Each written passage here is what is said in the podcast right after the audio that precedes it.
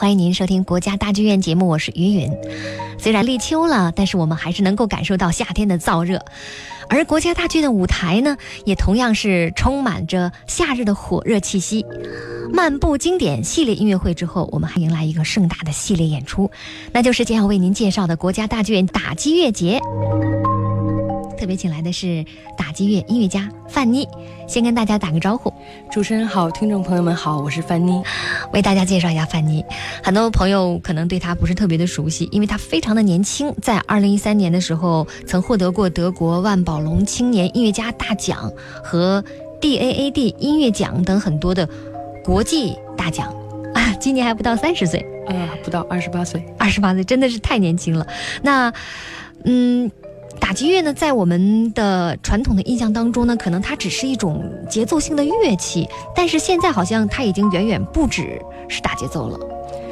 对，打击乐的表现手法是越来越多，甚至它能够撑起一个打击乐节，全都是打击乐的演出。对，没错。嗯，在很多人的心中，就比如说，打个比方，我有时候出去打出租车，然后别人问你，呃，你是干嘛的呀？我说我是搞打击乐的啊。然后马上司机就会说，哦，那是敲架子鼓的。或者你出去，别人也问你啊，你是敲架子鼓的吗？其实，嗯，我想说，打击乐的种类实在是太多了。嗯，架子鼓呢，只是我们其中的很小的一部分。那，嗯。包括我，像我学习学习的是古典打击乐，那就包罗着有上百件的乐器，有中国的、非洲的、欧洲的，有太多太多的乐器，是一场音乐会不能展现的。对，其实现在已经有越来越多的女孩子来担任打击乐手了。以前总是觉得，哎，在乐队里，鼓手是个女孩儿，跟着节奏使劲甩着长发，感觉特帅。但现在已经不单单是架子鼓手了，甚至还有。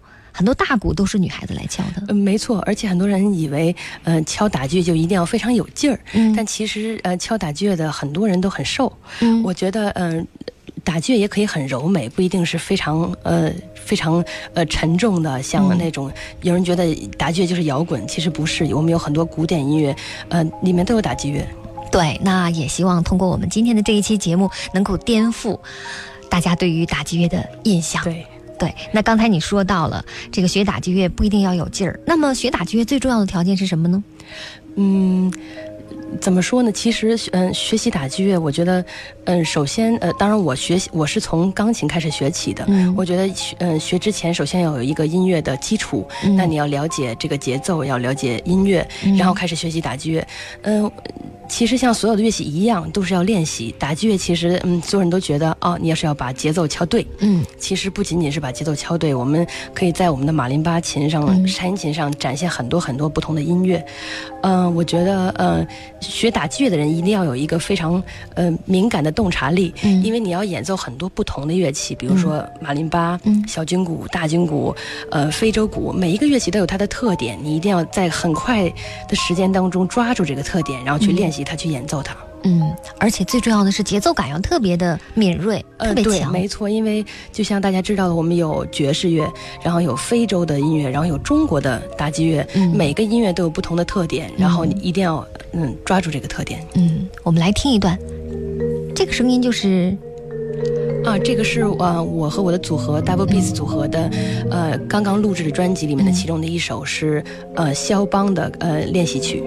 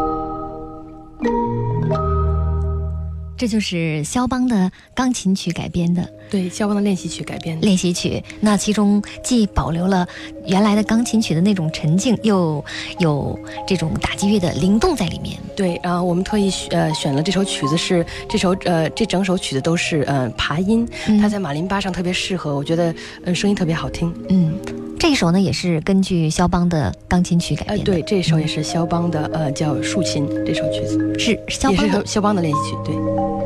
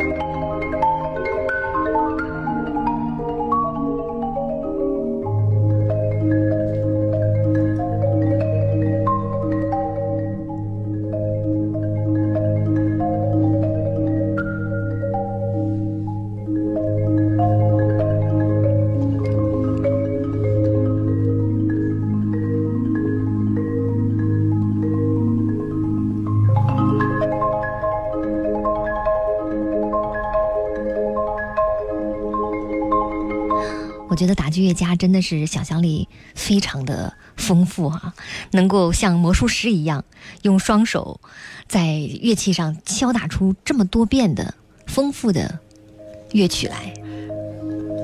那，呃，范妮，你是大学的时候学的是打击乐吗？对，我从小从十岁开始学习打击乐。哦，从十岁。音乐学院附中学习打击乐，然后就一直学习，一直学习，学了十几年。呃，对。然后大学是在中央音乐学院，大学是在中央音乐学院读的。然后大学毕业以后去的德国汉斯埃斯勒音乐学院，汉斯埃斯勒音乐学院，对，柏林音乐学院就是。在那儿待了几年，呃，九年，九年，至今好像依然在读。呃呃，已经留留在学校当老师，但是我还继续学习一个呃室内乐的学位。哦。就是原来呢，你学的是演奏家的学文凭。对我原原来开始先学的是独奏的硕士，然后独奏的演奏家文凭。嗯，然后毕业以后又和我的搭档 Lucas Bim，他是一个德国人，我们一起呃读了室内乐的硕士，然后现在硕士毕业了，再继续深造呃室内乐的演奏家文凭。嗯，据说在你们之前，好像你们的学院根本就没有这样的专业设置。呃，对，是为你们专门设置的专门为我们设置的这个学位，因为之前学校一直没有，就是呃，有人去报这个，就是有人去。成功的学习打击乐二重奏，然后学校很多年一直都没有这个学位。嗯，后来我们跟学校申请了一年，然后学校也有很多老师来听我们的音乐会，最后决定，嗯，让我们读这个学位。就是被你们的音乐打动了，说服了，可以这么说。那呃，国家大剧院的打击乐节呢，是从二零一零年就开始创办的，对，每两年一届，对，每两年一届，对，今年正好是第五届。在之前呢，就是打击乐节，李彪先生。他是音乐总监，对李彪老师，他也是我的老师，嗯，他是呃国际大剧节的总监，对他也是你在德国汉斯埃斯勒音乐学院的老师，对，嗯，我从大学开始跟李彪老师学习，后来到德国又继续跟李彪老师学习。那我们感觉李彪经常在国家大剧院的舞台上活动，呃，其实他同时也是一位大学的教授，对他很辛苦，他经常要两边跑，然后去那边上课，然后再回来。对，那呃，李彪先生曾经来过我们的节目多次，呃，做国家大剧院的打击乐节的宣传。每一次来呢，我们都会播他演奏的那首绒毛的舞曲。那么今天他没来，我们还是再来听一听 这首李彪先生的作品《绒毛的舞蹈》。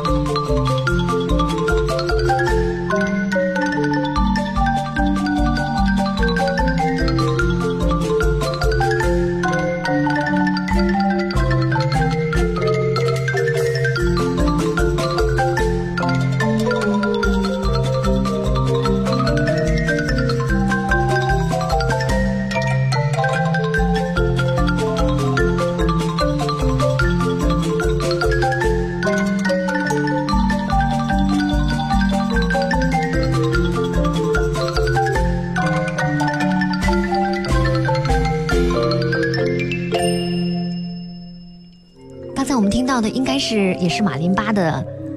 呃，声音对，但它不仅仅是马林巴，呃，李彪老师是担任刚才的木琴独奏，然后有两个两台马林巴，就是四个人来协奏。哦，对。那么今年呢？今年的打击乐节是一个怎样的规模？每年都会邀请很多国内外的名家来。演绎，那今年呢？嗯，今年呢也是国家大剧院呢，在国家大剧呃国际大剧院节安排了五场不同的音乐会。嗯，那这几场音乐会呢是，嗯，第一场由李彪老师来开场，和国家大剧院的交响乐团来演奏，嗯，施瓦特纳大剧院的协奏曲。然后呢，因为我们来自不同的地方，有来自呃法国的、美国的，嗯，打击乐家，还有中国的，所以我们这次取名为呃东游记，是专门的中国民族与世界民族打击乐的音乐会。然后呃，双城记是纽约和法国的打击乐家。然后我和卢卡斯那场叫淘金记，嗯。嗯，还有淘金记就是你们的成名曲，你们在比赛当中演奏的对，淘金记是我们二零一七年获得比利时环球打击乐大赛第一名决赛的曲子，淘金协奏曲。呃，对，淘金记，嗯。那其实这五台音乐会可以说是每一台都不一样，都有不同的侧面来侧重点展示打击乐不同的侧面。嗯，没错，这次就是舞台呃风格完全不一样的音乐会。嗯，像第一嗯第一场是李彪老师的开场音乐会，它是嗯打击乐和嗯。乐队的协奏曲就是打击乐的协奏曲。这首施瓦特纳协奏曲是，呃，最常被演奏的打击乐协奏曲，已经呃演奏超过一千场。它包括三个乐章，然后满台都是打击乐器，嗯，大概有呃六七十样组成以上。对，那他的曲子呢是施万特纳的曲子，是打击乐与管弦乐队的协奏曲。其实我们好理解，这是为打击乐写的协奏曲。对，那么另外的。一首作品呢是施特拉文斯基的《火鸟》，里面也有大段的打击乐的展现吗？嗯，对，施拉文斯基是呃二十世纪最著名的作曲家之一，他也是第一个把呃节奏变换还有这么多打击乐用在嗯交响乐队里的一个人。嗯，《火鸟》里面有大段的打击乐的难点，嗯，非常非常的重要。对，下面我们听到的依然是李彪的作品，叫做《小露西》。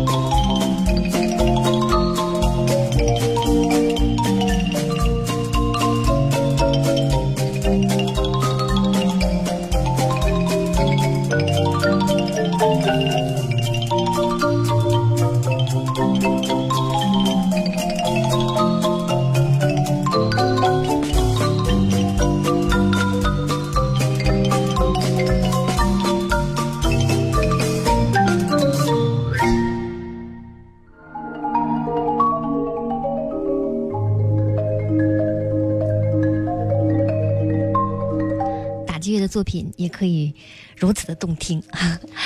那今天我们的这位嘉宾，青年打击乐家范妮是李彪的弟子，从十岁就开始系统的学习打击乐了。那么你从多大开始对打击乐感兴趣的呢？呃，其实这也是一个巧合，就是我从三岁半开始学习钢琴，嗯，但是我特别的愿意动，呃，就坐不住在钢琴凳前面。然后我家里也为这个发愁，我父母都是中央歌剧院的呃演奏员，我妈妈是女中音歌唱家，我爸爸是呃小号首席。然后当时他们就在讨论我到底应该学什么乐器，因为我的表哥们都是学了小号，都和我爸爸一样，然后。就很着急，一直在讨论，一直在讨论，一直到我快到十岁的时候，然后我爸爸的团中央歌剧院给，呃，当时就是中国第一，呃，世界上第一位，呃，打击乐家来伴奏，他是来自英国的伊芙琳·格兰尼。当时他到呃北京音乐厅演了两场音乐会，然后我爸爸带我去看，当时我看到台上有那么多乐器，我就说，我说我就要学这个了。那已经是将近二十年前了，是第一位来到北京的。打击乐家，呃，他不是，但是他是世界上第一位全能的打击乐手。嗯，对，把你深深的吸引住了，震撼了。对，当时我从来没有见过那么多乐器在台上，我就觉得这个太好玩了，学就学的这个。然后我刚才听你说你在德国在汉斯埃斯勒音乐学院就待了差不多有十年的时间，读完了演奏家的文凭，呃，硕士读完了。演奏家的硕士学位，然后又读他的博士，之后呢，又开始回过头来读室内乐的硕士。对，现在在读室内乐的博士。我问你为什么？你说读着玩儿。对，其实学习音乐是一条无止境的路。嗯，其实我们就算是毕业了，也没有办法停止学习。所以，既然能在学校学，为什么不呢？对，可见你对打击乐真的是发自内心的热爱。嗯，喜欢，非常喜欢。下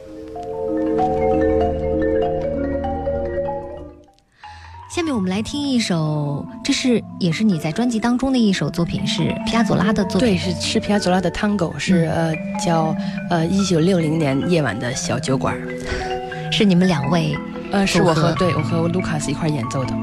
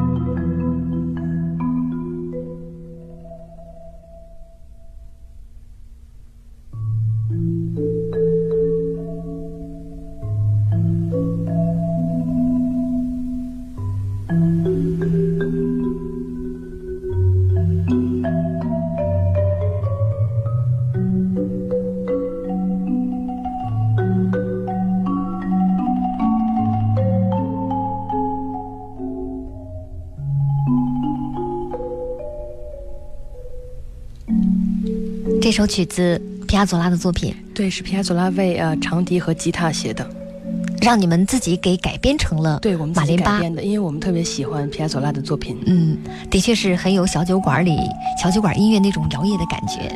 对，是两把马林巴，是两台马林巴，对，嗯，两两台马林巴的这种和声，对，呃，每个人敲不同的声部，然后合在一起。曲子在今年的打击乐节当中也会亮相吗？对，我们也会在今年打击乐节的音乐会上表演。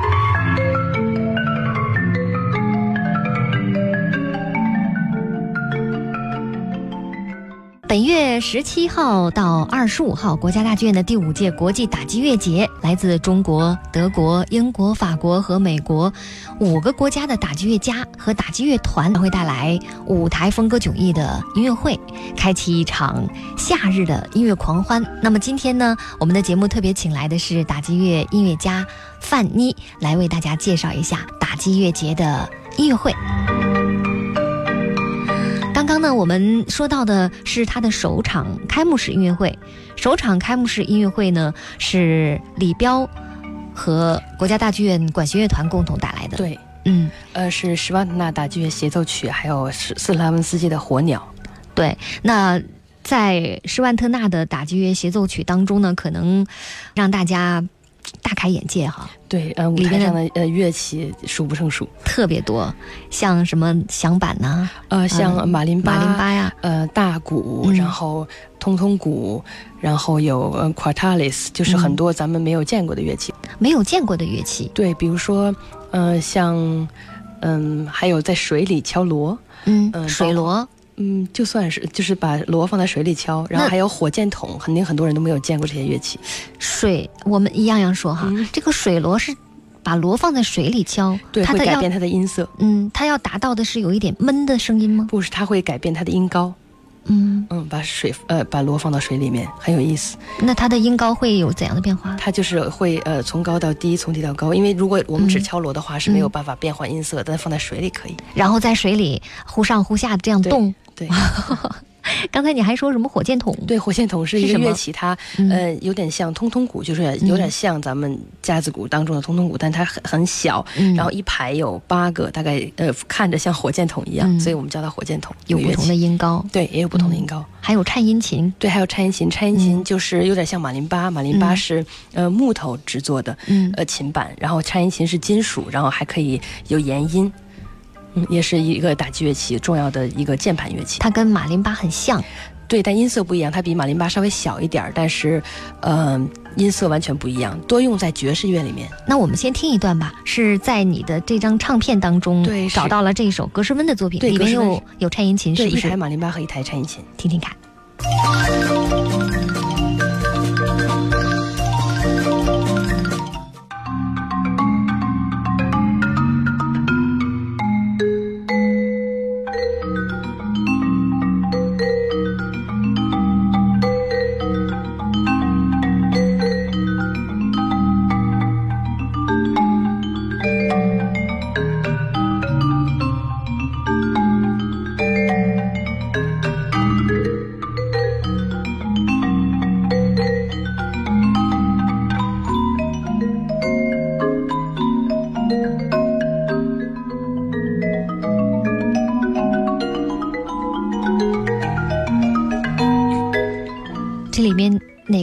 林巴，哪个是颤音琴？呃，马马林巴是稍微低点声部，那个颤音琴是上面旋律声部的，主旋律飘在上面的，对，是颤音琴的声音，对。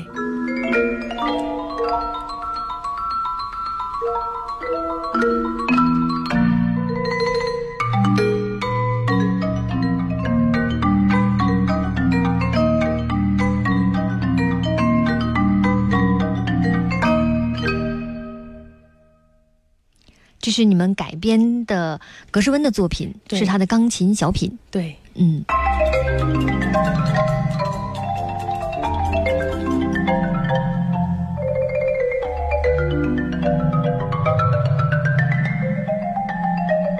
这首呢是巴赫的作品。对，这首是巴赫的幻想曲，也是我们改编呃呃钢琴曲到马林巴上来敲，是两台马林巴。是不是在所有的打击乐当中，旋律感最强的？最适合改编的就是马林巴，对，呃，旋律感最强的是马林巴，而且它也比较大，我们有更多的可能性在马林巴上演奏。颤音琴其实也是旋律乐器，但它比较小，嗯，所以只有呃三个八八度，然后马林巴比较大一点，而且我们两个人就有更多的可能性。那他们，那。两个人其实他的这个音域也是固定的，还是说呃不同的马林巴它有不同的呃音域是固定的，两台一样，但是我们可以敲不同的音域，因为我们一个人手里会拿呃四根鼓槌，嗯，然后我们就可以敲不同的声部，也有和声。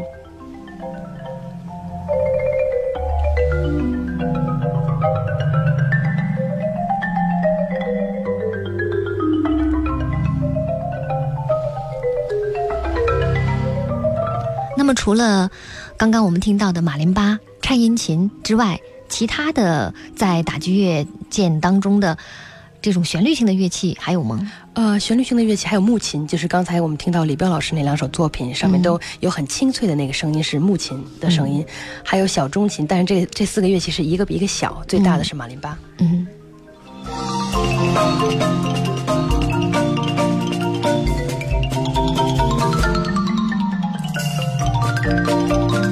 耳边我们听到的就是，是不是木琴？木琴的声音，脆的那个声音就是木琴。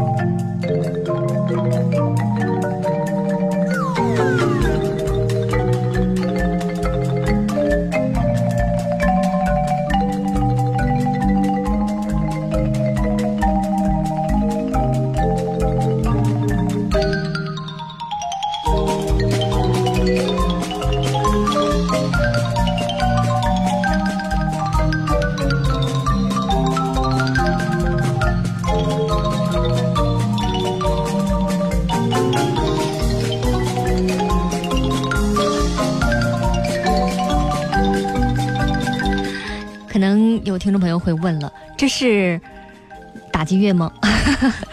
这 是打击乐，完全对，没错，这就是小鼓槌敲出来的。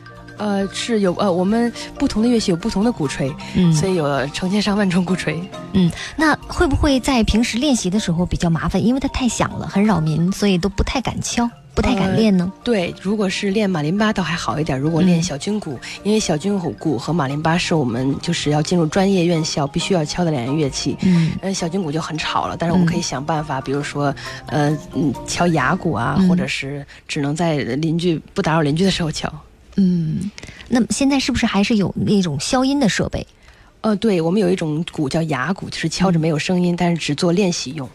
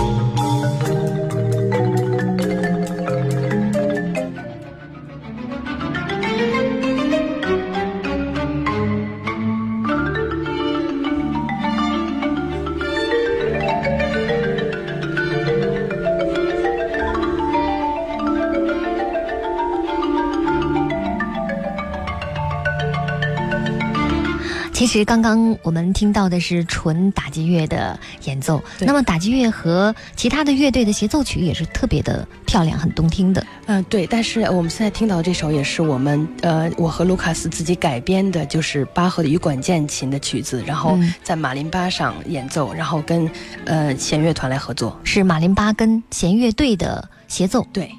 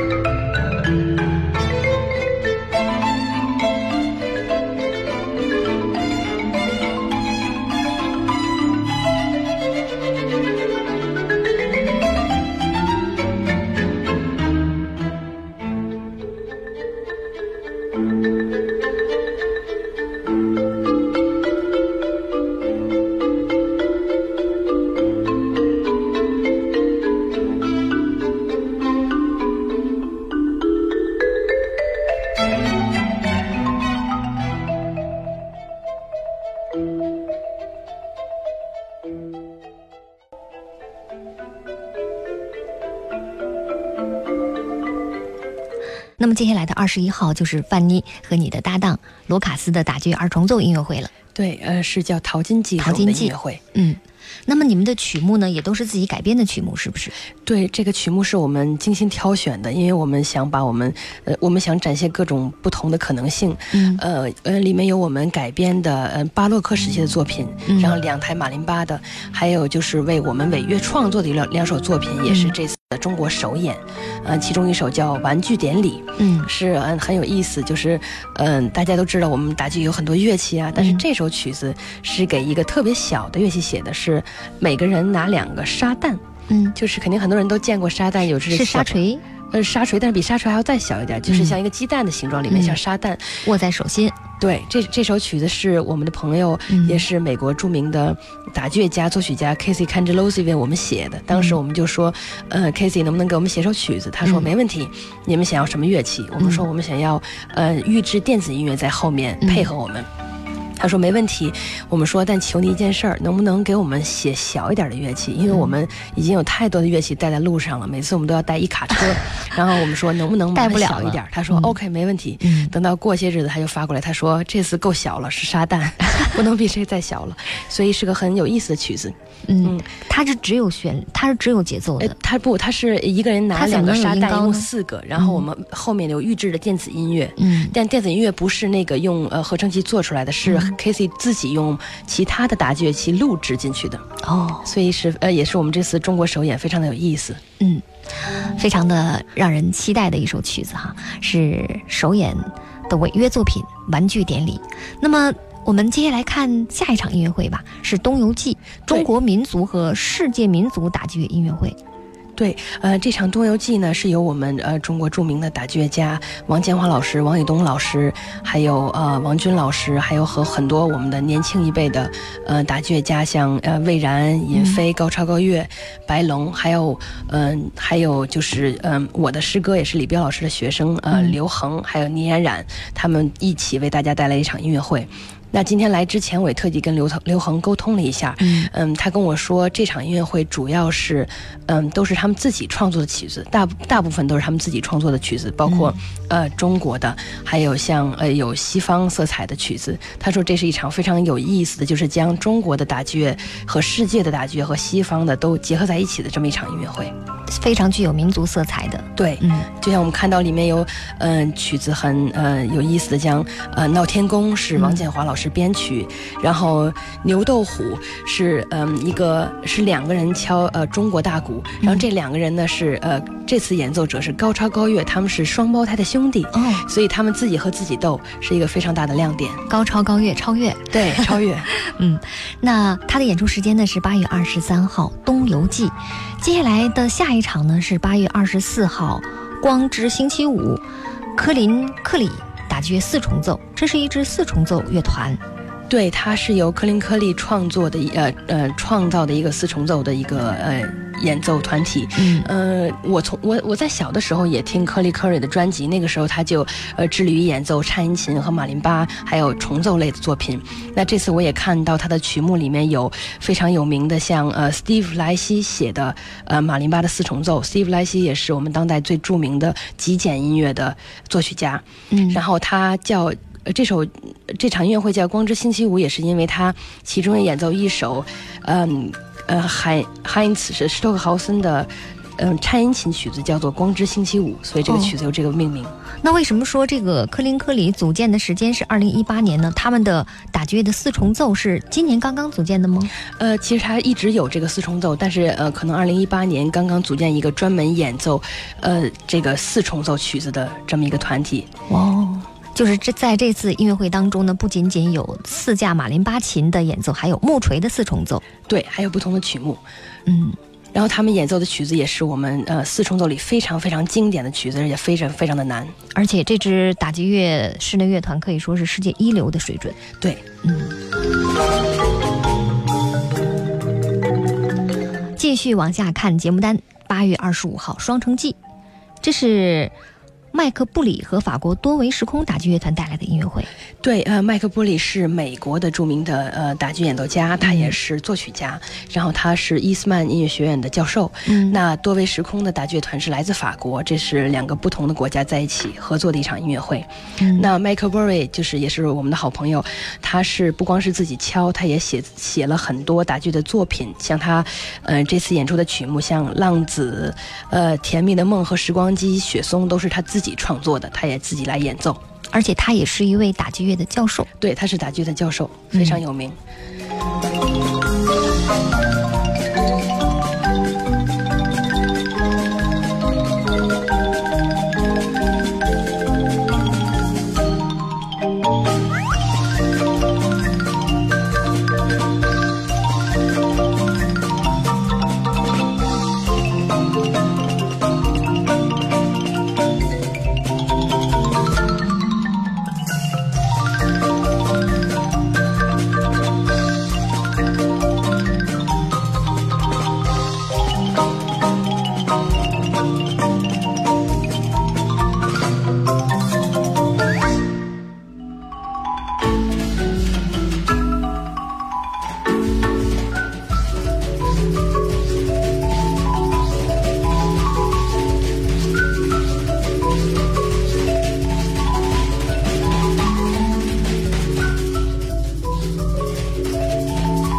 边我们听到的是范妮的专辑当中的一首曲子，弗雷德的作品。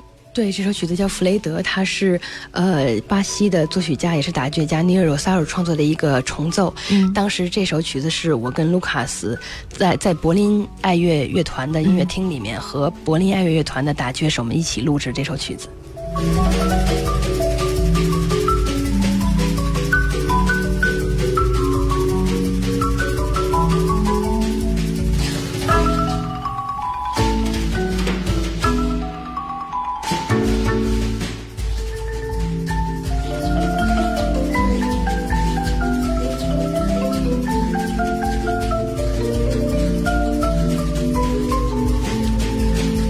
在这首曲子当中，我们听到里边像一滑滑音的那种是什么乐器？那个我们叫做瓜鱼儿，瓜鱼儿，中文叫做瓜鱼儿，龟肉，它就是一个呃长长的，有点像一个鱼的形状，然后我们一刮它，就像鱼鳞一样。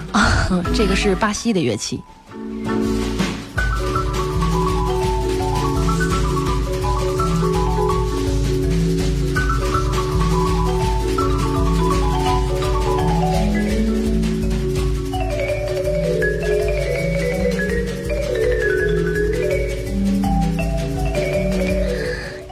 年的国际打击乐音乐节也邀请了很多的乐团来参加，也会让我们大开眼界，认识更多的不同的打击乐的乐件。那到这里呢，今天国家大剧院节目也即将告一段落了。那今天晚上为大家介绍的是大剧院打击乐节的演出安排，也特别感谢范妮的精彩介绍。嗯，谢谢主持人，谢谢各位听众。呃，希望大家多多关注国家大剧院二零一八国际打击乐节，多多关注打击乐。谢谢。也在这里预祝范妮和你的朋友二十一号的演出能够圆满成功。谢谢。